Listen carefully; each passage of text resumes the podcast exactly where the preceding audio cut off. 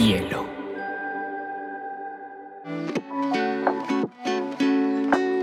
Hola, bienvenidos a Te Cuento News, un espacio donde analizaremos las noticias más importantes del mundo digital y la Web3 en menos de 20 minutos.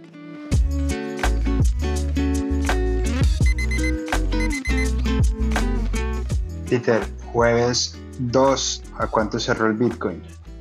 El Bitcoin hasta el momento que revisamos estaba a 29.759 dólares y variando.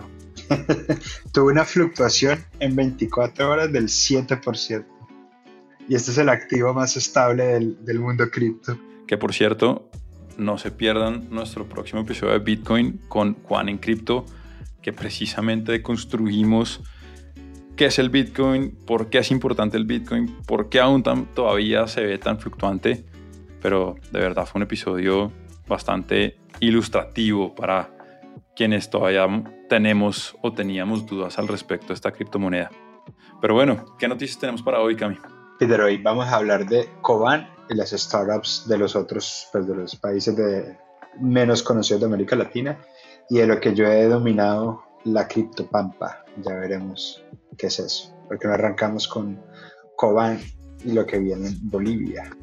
Listo, Coban, Gami es una fintech boliviana y esta semana anunciaron que levantaron la ronda pre más grande registrada en ese país por 2.3 millones de dólares.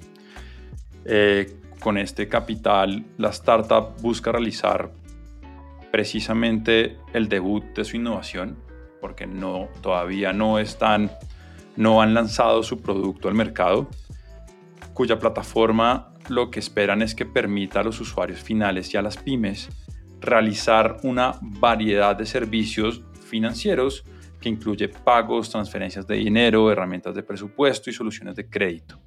Es una especie de super app financiera creada en Bolivia. Pero acá más importante del monto de la ronda o más importante de la startup en sí, que igual muy cracks todo el equipo de Coban por este levantamiento, es ver cómo el capital de riesgo empieza a llegar a eso que podríamos denominar los otros países de la región, esos países que de pronto no son tan atractivos porque no tienen tantos millones de habitantes, porque de pronto no están cerca a Estados Unidos, porque de pronto tienen gobiernos o economías que no han sido las más estables durante la última época de la historia.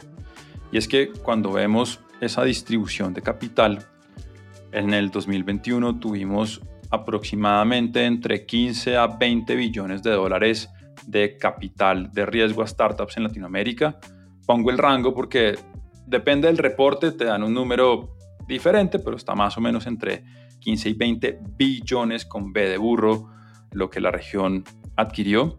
Y de ese monto la distribución fue básicamente para las startups brasileras, un 55.9%, para las startups mexicanas, un 20.5%, para las chilenas, un 10.6%, para las argentinas, un 4.1%, al igual que las colombianas, un 4.1%.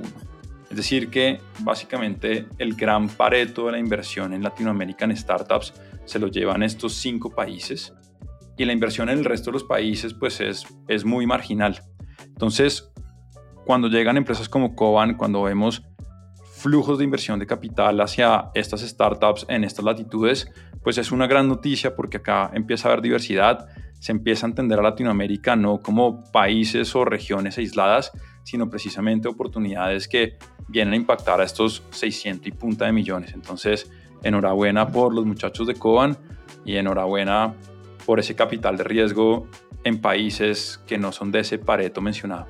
Buena noticia, Peter. Para continuar con la narrativa pues, del resto de Latinoamérica, yo voy a hablar de Paraguay.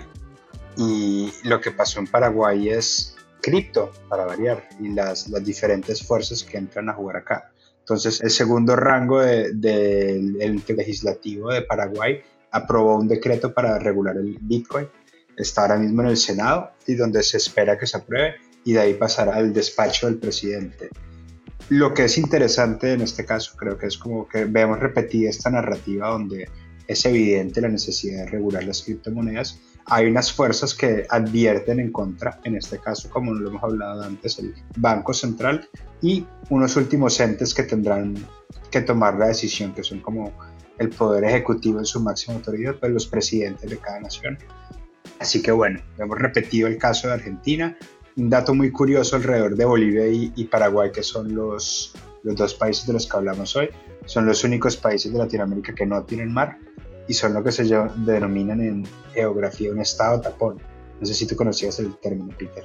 No, no lo conocía. Y es que cuando se hizo esta repartición geográfica de Latinoamérica, todo el mundo dijo, uy, no, ni abate podemos dejar que Brasil y Argentina sean como los, los que tengan aquí el poder y el control de toda la, geografía. Entonces se inventaron estos dos mini estados, que son Bolivia y Paraguay, para que no tengan el flujo directo pues, de un lado al otro del mar.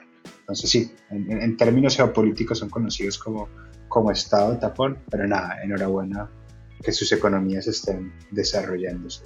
Ahí te tiro el dato, ¿tú sabías que Bolivia tiene naval? No puede ser. Sí, que opera en el lago Titicaca, increíble. Qué nota. Hay que hacer un capítulo te cuento eso.